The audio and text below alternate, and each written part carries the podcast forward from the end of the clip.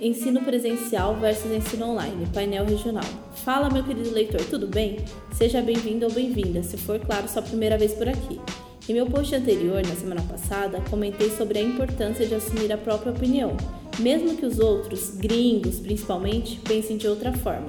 E isso tem tudo a ver quando a questão é escolher e se desenvolver, via presencial ou via online, na arte de tocar um instrumento musical.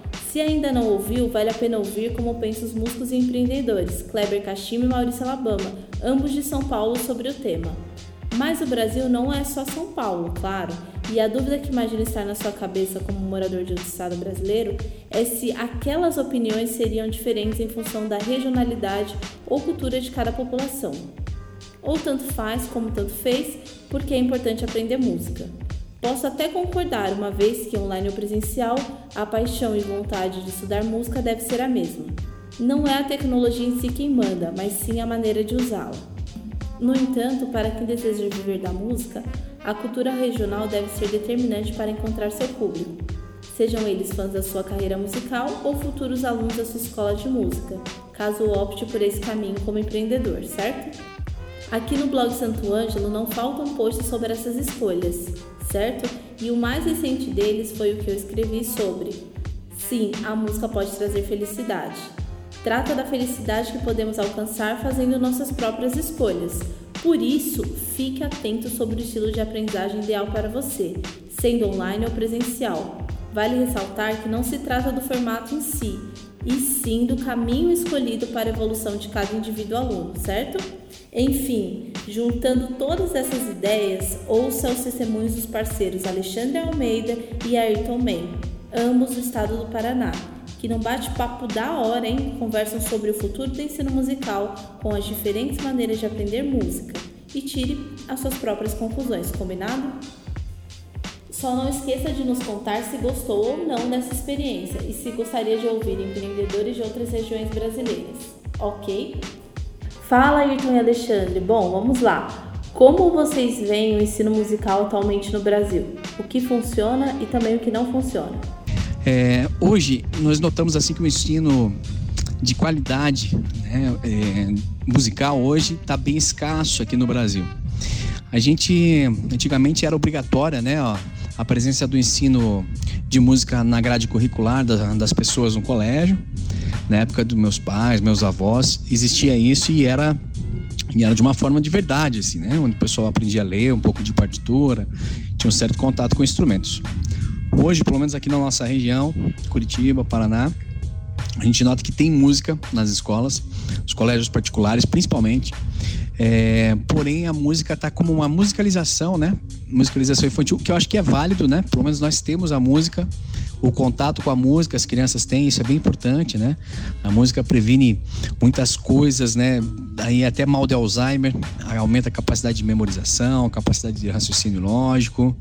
É, coordenação motora fina quando você aprende um instrumento. Então, é, a música é tudo de bom, né? Obrigatório nos países de primeiro mundo. Então, aqui nós temos a, a, apenas a musicalização nos colégios, né? É, no colégio estadual, colégio municipal, seria também obrigatório, virou lei, mas a gente não vê ainda, não foi colocado, não, não, se, há, não se há dados de estatísticos que tenha isso na prática, né? Hoje. Conheço alguns professores que dão aula no estado, que dão aula no município, que acabam é, tendo a matéria de artes e ali ali tentam colocar um pouco da música. Então essa, esse ensino, né, também que o ensino faz de conta e mais para o pai ver, né, para apresentação ali para os pais e tal. Então o ensino deveria ser um pouquinho mais aprofundado. Não digo uma coisa de, de é, específica como é uma escola de música, uma academia de música, né, um conservatório, mas um pouco mais aprofundado poderia ser com professores ganhando um pouquinho mais tendo mais especialização na área, eu creio que isso faria muito bem, inclusive, né, refletiria nas outras matérias, como português, matemática e tal. É, então, o que, o que funciona, na verdade, seria um ensino de base, já com um contato bem bacana, onde a pessoa pudesse ter a noção de rítmica, a noção de solfejo, né, afinação, isso seriam coisas que funcionariam. Então, automaticamente, já a gente pode notar o que não funciona no país, na verdade, não é nem o que não funciona, é o que não se tem no país, né? é, falando isso em, em cunho didático em escolas mesmo.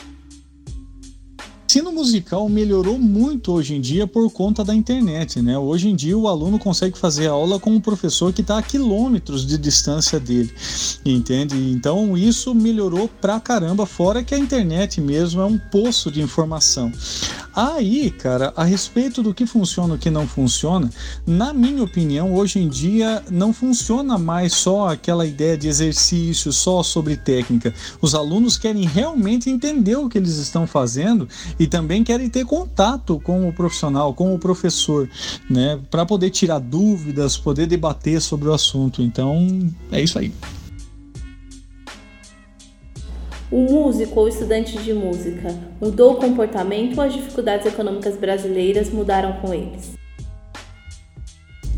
A questão financeira, ela envolve diretamente hoje nos estudantes de música, né? Até o acesso a instrumentos, né? O acesso a equipamentos bons, né? alta do dólar, tudo isso acaba inviabilizando a, a aquisição de instrumentos novos e, e poder estar tá se especializando em alguma área, né? Até mesmo para fazer aula de música. É, hoje o, pessoal, o poder aquisitivo, né? o poder de compra do brasileiro está muito menor do que em alguns anos atrás, mas a gente espera que, que a, a, venha uma melhora aí, né? Já estamos em crise alguns, alguns aninhos pelo menos que eu me lembro aqui de 2014, nós estamos em 2019, ainda estamos bem dentro da crise. Acredito que o país é um país promissor e, e que a gente vai se recuperar agora gradativamente, vamos aos poucos, dentro de um ano, dois anos, a gente mude novamente esse mercado. O mercado da música diminuiu muito, né? E os estudantes hoje é, tiveram muitos, muitos deles tiveram que parar os seus estudos de música, até é, tanto cursos livres como escola de música, academia de música, né? Quanto também faculdade e tal, coisa mais específica, conservatórios, até por falta de grana mesmo. Então, hoje em dia, ah, os costumes de compra de instrumento, de né, compra de equipamento, investimento na, na educação, é, tudo isso tem se refletido, assim como está em todo o mercado brasileiro, na música não é diferente. Então, os músicos tiveram que se adaptar, né? É, o estudante de música teve que se adaptar com o que tem, né? Ou arrumando o que tem para poder estar tá, é, dando continuidade aos seus estudos, né? De uma forma bem bem, como é que eu dizer, bem superficial. Às vezes não consegue estar tá podendo investir o tanto que gostaria, tanto em tempo quanto em, em dinheiro mesmo, para sua especialização. Veja que as dificuldades econômicas que o país sofreu, né, não afetaram o estudante de música, sabe? O estudante ele não se importa de pagar mais caro desde que ele tenha um ensino de qualidade, né, que ele aprenda realmente. Como será, na opinião de vocês, a forma de aprender música daqui a 5, 10 e 20 anos? Dentro de 5, 10, 20 anos, a gente nota uma mudança bem grande no ensino musical. Hoje, nós temos que estar sempre antenados. Quem é professor de música, né, quem vive na área didática, tem que estar antenado com o que há de mais moderno, tanto é, em aplicativos quanto tecnologias quanto instrumentos, quanto equipamento. A pessoa precisa conhecer cada vez mais, porque o acesso à informação, né, a, com a, a vinda da internet, mudou da água para o vinho, assim. Então hoje todo mundo tem um acesso, inclusive lojas de música, né, vendedores, né, apreciadores de música, todo mundo tem acesso. Você precisa saber sobre o instrumento, tem tudo em qualquer lugar. Tem um review, né? Temos vídeos demonstrativos. Então, o ensino de música dentro de 5, 10, 20 anos vai seguir a tendência que já tem sido feito. Muitas escolas que passavam simplesmente a questão de repertório, né, musiquinhas e tal. Ah, o que que você quer ver hoje, né? O que que você quer aprender? Isso não não cabe mais, né? Isso já temos aí no, no YouTube, no Cifra Club, já faz essa esse papel as pessoas não precisam de um professor para estar tá ensinando esse tipo de de situação. A gente até comenta aqui na escola que hoje nós não fazemos mais né, o, o ensino de música daquele é, simplesmente que você detém o, o conhecimento e vai passar para as pessoas. Hoje a gente é um incentivador do aluno a buscar novas coisas e a estar trabalhando com todas essas ferramentas. Sim, temos que usar o YouTube, sim, podemos usar o Cifra Club, sim, podemos estar é, tá vendo em cima de vários cursos. A gente nota que hum, existe muito curso online, inclusive a gente vai estar tá aqui no Instituto de Música Ertomã, né? Eu vou estar tá, também tem um curso curso online, né? Onde a gente não pode ficar fora dessa, dessa tendência. Assim como o meu curso online, que, que vai de alunos iniciantes, né? Do, do zero ao básico, que seria a parte que eu acredito que seria o ideal hoje, né? Para o pessoal e que isso é a tendência do mercado, é o cara começar com uma base bem sólida. A quantidade de informações que se tem hoje na internet é tão grande, mas tão grande que a pessoa, que o estudante né, de música, que vai pesquisar isso, que vai no YouTube, vai, enfim, qualquer plataforma para poder aprender, é tanta informação que ele acaba não sabendo por onde começar e qual forma seguir. Então é ideal que para quem vai tá, tá, trabalhando com isso ou quem vai estar tá estudando, procure, né, um curso que tenha começo, meio e fim, onde as coisas sejam organizadas, porque as pessoas estão procurando hoje o facilitador, ou seja, cara, estuda por aqui, esse é o caminho correto.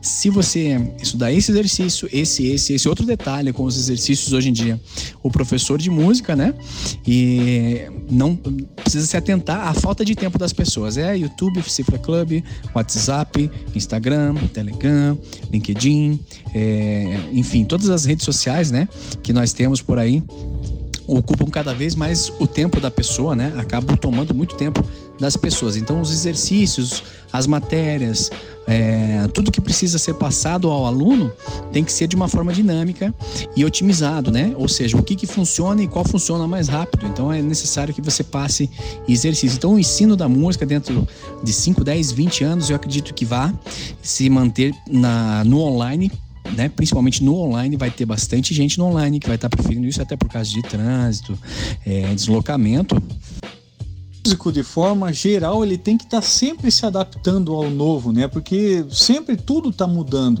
Há 10 anos atrás a gente dava aula só presencial. Há 5 anos atrás a gente dava aula também via Skype. E agora a gente também tem cursos online. Então a gente tem que estar tá sempre de olho nas tendências, estar tá sempre se adaptando para que tudo de novo que vai aparecendo, formas novas de alcançar os alunos, a gente vai ter que se adaptar a isso e fazer. É isso aí. E por fim, a pergunta a mestre compare as preferências dos alunos regionais com as dos alunos de outros estados do país. Quanto à preferência dos alunos regionais nós te, e alunos né, do, do, do Brasil todo, de outros lugares do, do, país ou outros lugares do mundo, nós atendemos aqui Curitiba, a região, né, Grande Curitiba, que a gente chama, e atendemos aqui também por Skype, né, é, no Brasil todo, inclusive com alunos nos Estados Unidos, né, que fazem aula com a gente aqui também. Então eu noto hoje que depende do, do é, é, claro que depende de cada segmento do, do, ensino, né? Cada escola de música, cada é, instituto de música, cada conservatório. Mas nós temos um cunho mais didático de ferramentas, né? É, não só o dó pelo dó, mas por que, que é um dó, né? Como que se monta um dó, da onde vem esse dó, como é que eu monto a escala, como é que eu aplico essa escala, não basta só subir e descer a escala, como que eu vou poder aplicar ela, como é que eu vou poder utilizar isso dentro de uma banda, como é que eu vou poder improvisar com ela. Então esse tipo de ferramenta é o que a maioria dos nossos alunos vem buscar. Então, assim, nós não temos muito a questão do sertanejo, ou a questão do pagode, ou a questão do samba, ou a questão do rock and roll em si. Claro que nós temos um veio um pouco maior para o rock and roll aqui. A galera que busca o Instituto tem esse perfil, mas a gente trabalha com a galera do jazz também.